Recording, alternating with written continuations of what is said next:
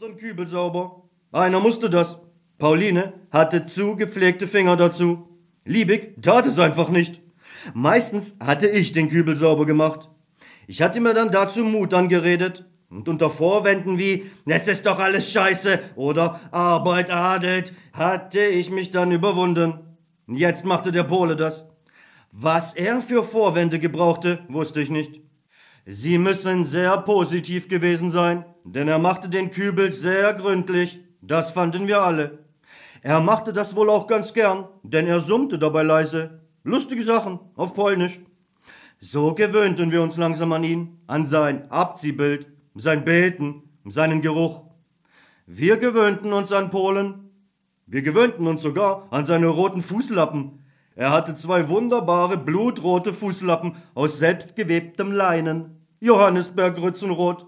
Die wickelte er abends sorgfältig ab, faltete sie zusammen, erst den linken, dann den rechten, legte sie dann beide übereinander und so auf seinen Strohsack ans Kopfende. Dann ging er mit seinem Abziehbild in die Ecke, stellte es auf seinen Schemel gegen den Trinkbecher und betete laut auf Polnisch.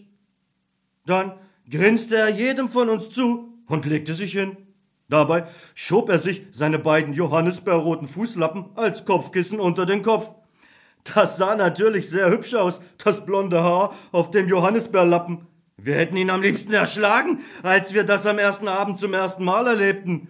Liebig machte schon den Mund auf, um wieder Polen zu sagen. Dann ließ er es.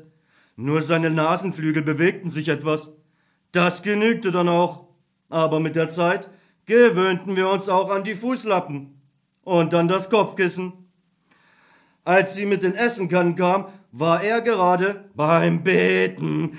Plötzlich drehte er uns aus seiner dunklen Ecke sein kleines fades Gesicht zu und rief mitten aus seinem Maria-Singsang heraus Marmelade.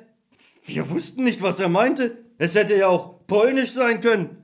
Aber da sprang er wütend auf, polnisch sprang er auf, drückte liebig die Porzellanschüssel in die Hand und schrie Marmelade, Marmelade, bitte um Gott. Dann drehte er sich um, sackte in die Knie und betete schon wieder. Aber da stieß Liebig ihn von hinten an mit dem Fuß und dann hielt Liebig seine längste Rede in der Zelle 432. Er versuchte, um den Polen zu reizen, ihm dabei seine Sprache nachzuäffen. Äh, was? schrie Liebig. Du elender Krüppel, du, du erzmasurische Wildsau, du Heuchler, du, Marmelade schreist du, Marmelade. Wir denken, du betest und du bist im achten Himmel mit einer dünnbusigen Madonna und dabei spitzt du die Ohren, was es wohl zu fressen gibt, wie? Dabei hörst du nur Marmelade, du verfressenes Stück Polen, du. Der Pole stand auf. Er sagte sehr sanft und geduldig, was willst du? Ein Ohr drinnen, ein Ohr draußen, Marmelade draußen, Maria drinnen. Dabei drückte er das Bild gegen seinen Drillichanzug, da, wo das Herz war. Liebig sagte nichts. Er gab mir die Marmeladenschüssel, aber er sah mich nicht an. Eine Viertelstunde später schlossen sie die Zellen auf. Es gab Kaffee, es gab Brot. Und heute gab es keinen Käse. Es gab Marmelade. Aber er war auch nachts mit Maria zugange. Nachts ließen uns die Wanzen nicht schlafen und die Frauen nicht, die smaragdäugigen, katzengliedrigen. Die Wanzen stanken süß wie Marzipan, wenn man sie zerdrückte. Sie rochen nach frischem Blut. Wie Frauen rochen, das war schon lange her. Die Frauen machten uns still nachts. Aber die Wanzen ließen uns fluchen, bis es hell wurde. Nur der Pole fluchte nicht. Aber in einer hellen Nacht sah ich, dass er sein Bild in der Hand hielt. Und wenn wir mit unseren Flüchen den Dreck der ganzen Welt umrührten, dann sagte er höchstens mal leise vor sich hin, Maria, Maria.